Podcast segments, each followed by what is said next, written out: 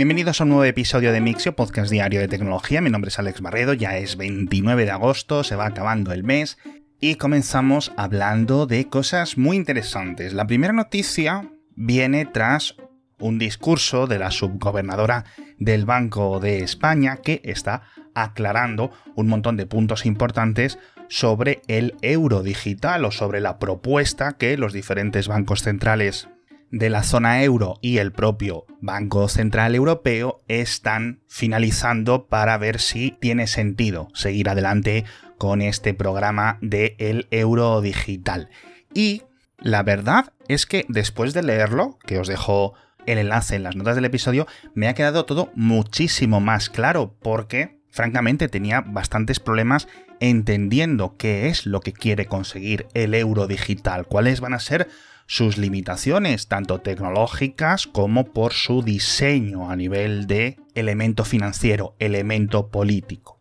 Entonces,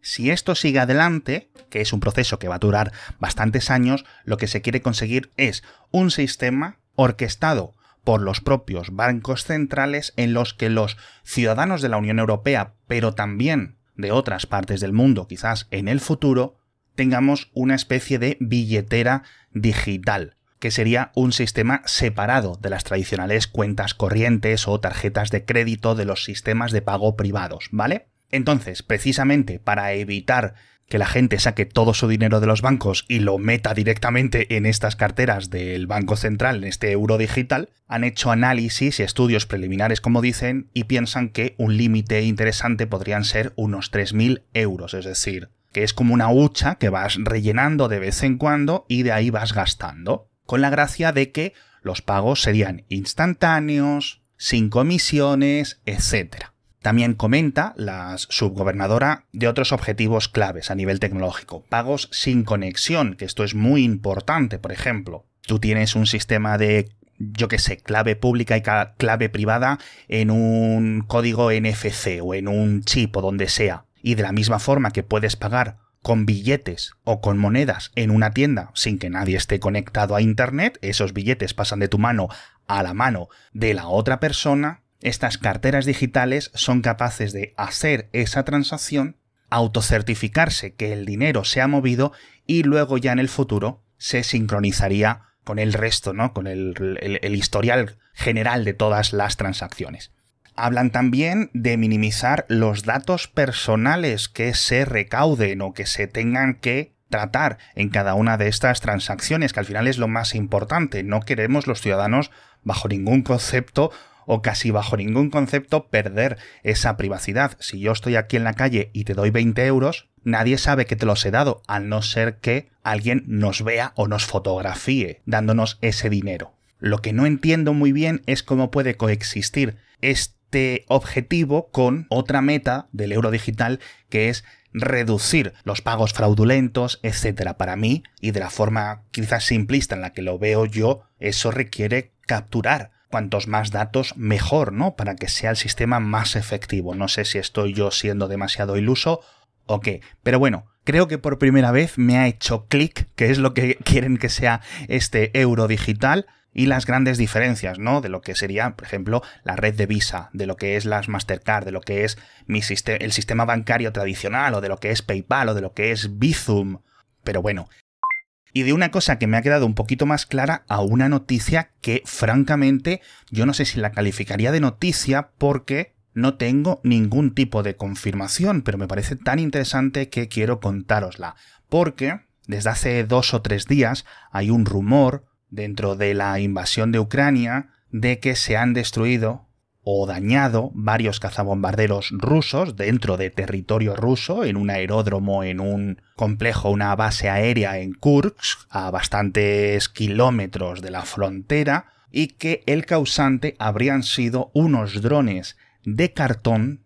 que el ejército ucraniano recibió hace unos meses por parte de una empresa australiana, una noticia que causó bastante interés en febrero, marzo aproximadamente. No hay ningún tipo de confirmación, vuelvo a insistir, hay unos vídeos de noche grabados pero que apenas se ve nada y mucho menos el posible impacto, pero está corriendo como la pólvora toda esta información en diferentes redes sociales finlandesas, polacas y ucranianas. No digo que sea propaganda, pero ahora mismo creo que es lo más probable porque hace también unas pocas semanas hubo un poco de propaganda del otro bando precisamente con estos drones de cartón que recorrieron todos los canales de Telegram rusos porque habían derribado uno de estos drones de cartón como indicando, madre mía, esto es lo que tiene que usar Ucrania, no sé qué, ya sabéis que los drones son muy importantes en este conflicto bélico y sería, en el caso de que esto se confirme,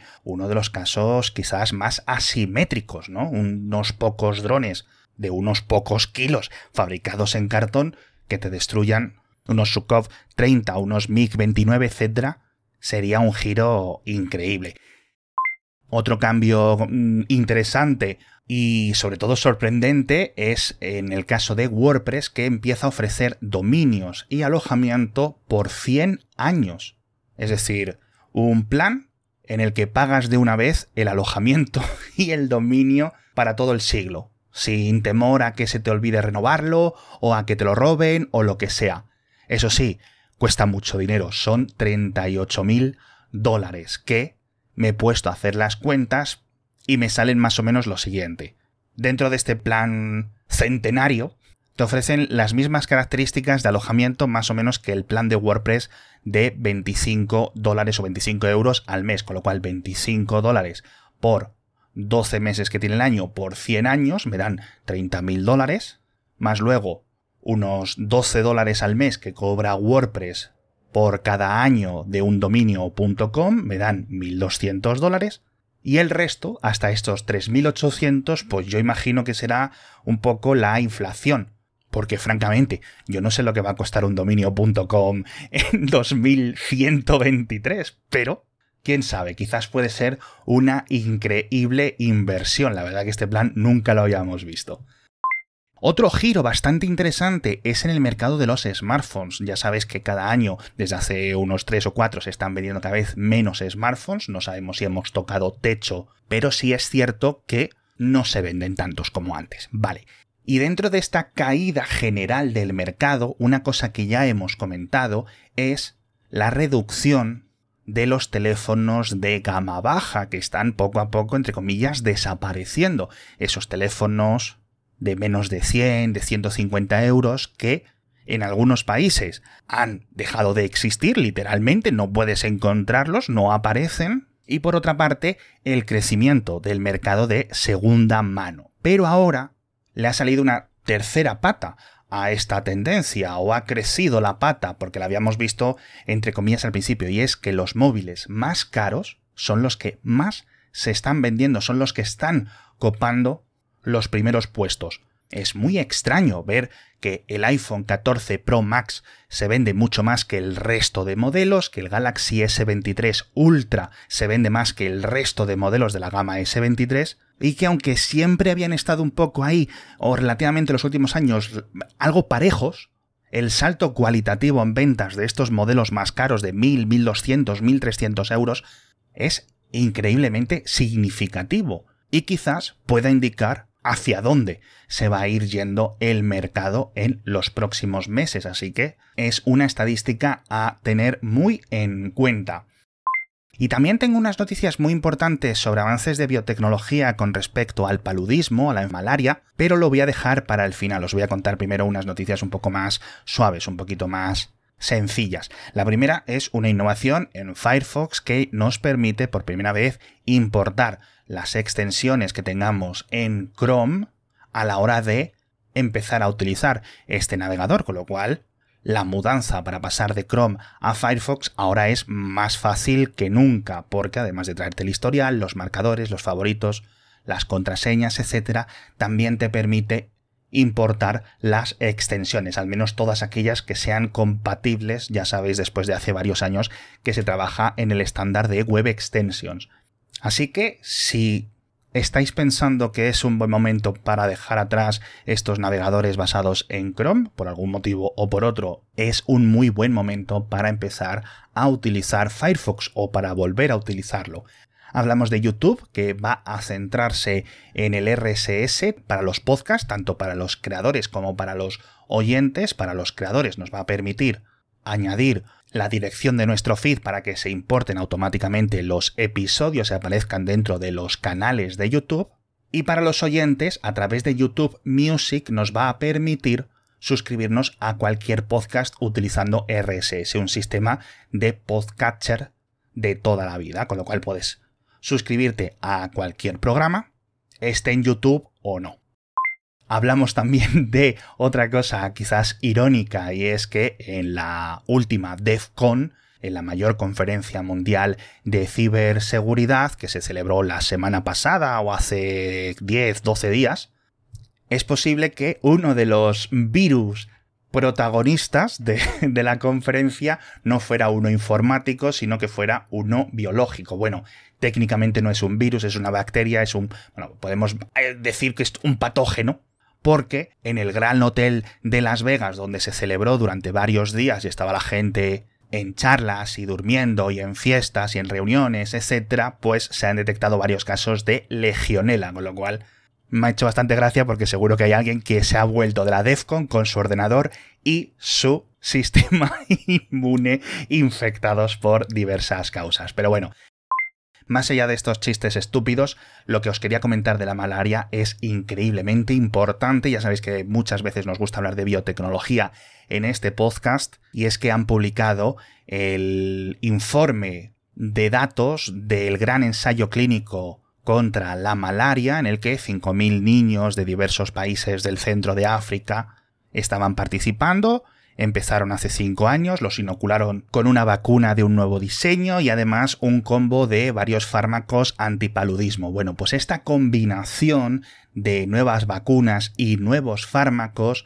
está funcionando, yo no sé si mejor o peor de lo que se esperaban los científicos, pero a mí los datos me parecen increíbles. Se está reduciendo en un 67%, tanto los casos graves como las muertes, lo cual es una cifra increíble para cualquier avance biotecnológico, sobre todo teniendo en cuenta que toda esta innovación de vacunas contra el paludismo o contra la malaria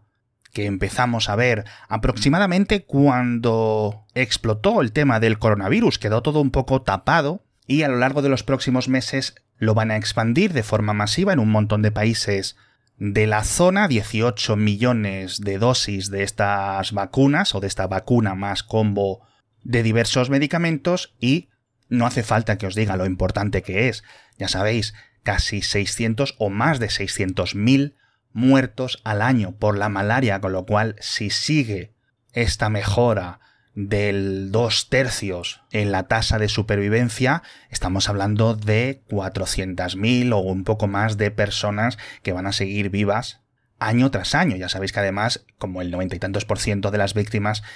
son niños pequeños, así que imaginad el impacto que va a tener este avance biotecnológico. Sobre todo además ahora que esto está dejando de ser un problema entre comillas africano, porque a medida que aumentan las temperaturas a nivel global, las especies de mosquito que transmiten el paludismo están expandiéndose geográficamente hacia el norte, así que es un tema muy, muy importante. Y curiosamente, estos anuncios o todos estos avances no vienen solos porque un grupo de científicos de GSK han encontrado una bacteria bajo el nombre científico Volvagia pipientis que bloquea los mecanismos biológicos de el parásito, de este plasmodium, lo cual no es raro, hay un montón de este tipo de antagonismos entre microorganismos, por decirlo así, pero es muy importante porque esto no se encuentra todos los días y además, y quizás lo más importante, es que esta bacteria no necesita ser modificada genéticamente,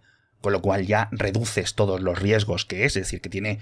un sistema natural en su propia composición, en su propio día a día,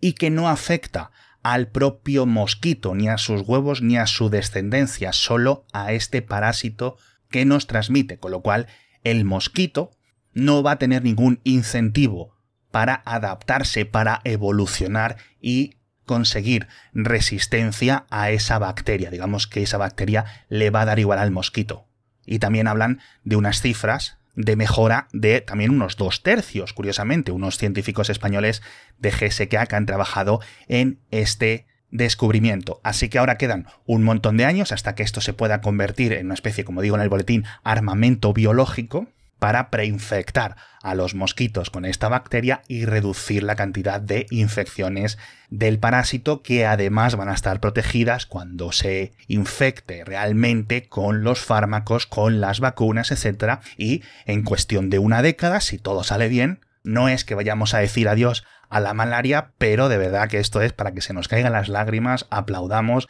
a la comunidad científica y muchas más cosas que yo creo que no necesitamos decir. Pero bueno, con esto me despido por hoy, eh, así muy esperanzado, la verdad, a ver si en unos años vamos viendo esta tendencia positiva a nivel biotecnológico, no solo con la malaria, sino con otro tipo de grandes enfermedades. Pero de momento, a corto plazo, nos quedamos con que volveré mañana con más noticias de tecnología.